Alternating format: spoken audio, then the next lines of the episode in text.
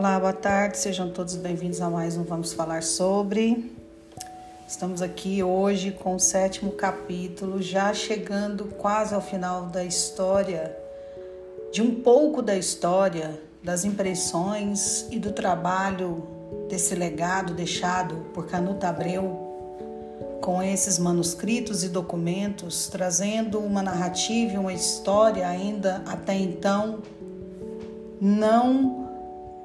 distribuída e deixada a acesso de muitas pessoas de um estudo sistematizado feito por ele através de muitas pesquisas, viagens em busca de pessoas, de irmãos, de espíritas, de pessoas que naquele movimento no século XX se faziam muito pungente dentro do cenário espírita. E eu me pego pensando, e essas são minhas percepções, de como devia ser difícil para ele naquela época, meados do século XX, após uma guerra, a Primeira Guerra Mundial, com um intervalo curto até para com que houvesse a Segunda, como ele encontrava dificuldades no deslocamento, em ter acesso a alguns documentos, já que os alemães tentaram de certa forma extinguir com a doutrina, com os documentos e com tudo que fosse correlacionado a isso. Não só o espiritismo foi perseguido pelos nazistas, temos por base que outras religiões também. Mas, mesmo assim, ainda existiam pessoas como Leon Denis e tantos outros irmãos, tantos outros correligionários que se conectavam em favor da defesa desse material, mesmo tendo ali já havido uma rachadura com relação ao segmento da doutrina que Allan Kardec dizia não ser o dono dessa doutrina, e sim o codificador, e sim o instrumento que proporcionou a nós tirarmos o véu da nossa ignorância, mesmo nós sendo, nós semos e sendo espíritos ignorantes ainda e vivendo uma experiência na matéria, a oportunidade de fazermos valer do conhecimento da imortalidade e do plano extrafísico. E Kardec deixou muitos, muitos materiais, muitas coisas, e Canuto teve acesso a isso. E tem uma passagem que é bem interessante, que Canuto Abreu chega a um lugar aonde Kardec fazia uma espécie de guardado para fazer uma espécie de museu de memória do Espiritismo, onde ele guardava documentos, é, rascunhos, esboços escritos, num específico armário lá onde antes dele fazer esse lugar onde ele guardava tudo isso, se fazia um instituto de formação acadêmica que ele criou, que foi criado por Allan Kardec, que era um professor. E lá ele guardava tudo isso e trazia parte dos estudos que ele havia feito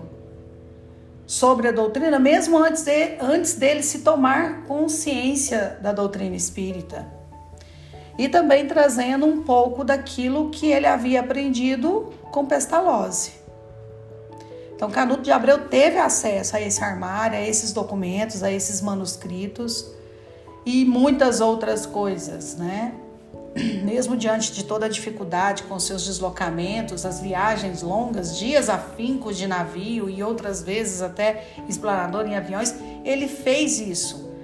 Tendo em vista que ele tinha condições de fazer esse movimento e a gente sabe que tudo é providencial. Nada é acaso e se ele foi instituído pela espiritualidade para fazer isso, é porque de fato era algo que fazia parte da sua programação. E ele teve dentro desse estudo a oportunidade de conhecer pessoas que estiveram ao lado de Kardec. Pessoas que trabalhavam diretamente com Kardec. pessoas que tiveram no movimento da revista espírita, pessoas que compactuaram dos ideais e que trocaram várias cartas com Kardec, que Kardec escrevia para essas pessoas, falando das suas preocupações e do processo que se fazia do movimento espírita e todas as, as, as anuâncias dessa sistemática, de toda essa história, de todo esse legado né, que foi deixado, por, foi deixado por nós através desse homem, com o auxílio de vários médiums. E vale ressaltar que Kardec tinha como base no início do seu estudo duas irmãs, Amélie e Gabrielle, que eram duas garotas, sendo que uma delas tinha 14 anos. E foi uma das médiums, sem sombra de dúvidas, muito importantes nesse processo da codificação, quando Kardec deu início ao seu primeiro livro, que é o Livro dos Espíritos. Então, é, Canuto teve acesso a muito conteúdo, a muitas pessoas, ouviu de pessoas diretas e indiretas que tinham acesso não só a Kardec, ao movimento espírita, a todos os trabalhos feitos por ele, inclusive a revista espírita, mas também de espíritas, filhos de espíritas que tiveram com ele, que falavam dessa clareza que ele tinha em relação a esse, a esse chamado, a essa oportunidade. E nesse momento, Canuto, tomado de uma sensibilidade aquém da nossa capacidade de compreensão, entendeu a real importância de se fazer valer, de guardar toda essa história. Que era hora de se preservar essa história do Espiritismo dentro da sua verdadeira construção. E semana que vem é o nosso último capítulo eu vou falar um pouco desse projeto que foi criado a partir do momento que a família de Canuto Abreu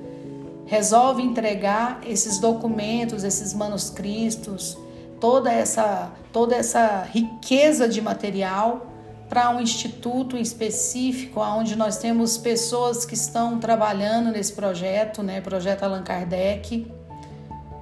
com estudiosos, é, biólogos e pessoas que estudam mesmo toda essa, essa dinâmica, toda a, a, a riqueza da história, né? Todo esse, esse movimento, assim, não tão raso, mas com muita profundidade até, que são estudiosos mesmo, pessoas que estudaram Canuto, que estudaram Kardec, que estudam toda essa, essa história de uma forma muito, muito coesa e muito concisa. Espero que estejam gostando. Semana que vem tem mais. Fiquem com Deus, uma excelente semana a todos, uma semana de bênçãos, de construção. Essa é a reflexão que eu deixo para nós, para essa semana que se inicia. Que nós possamos nos fazer valer das construções que ao longo das nossas existências trazemos, tendo consciência, respeito e, sobretudo, na real intenção de a cada dia nos tornarmos melhores, mesmo diante das nossas imperfeições, pois são elas que nos proporcionam a oportunidade de tirarmos o véu da ignorância e de nos fazermos valer da consciência espiritual, com os olhos da alma.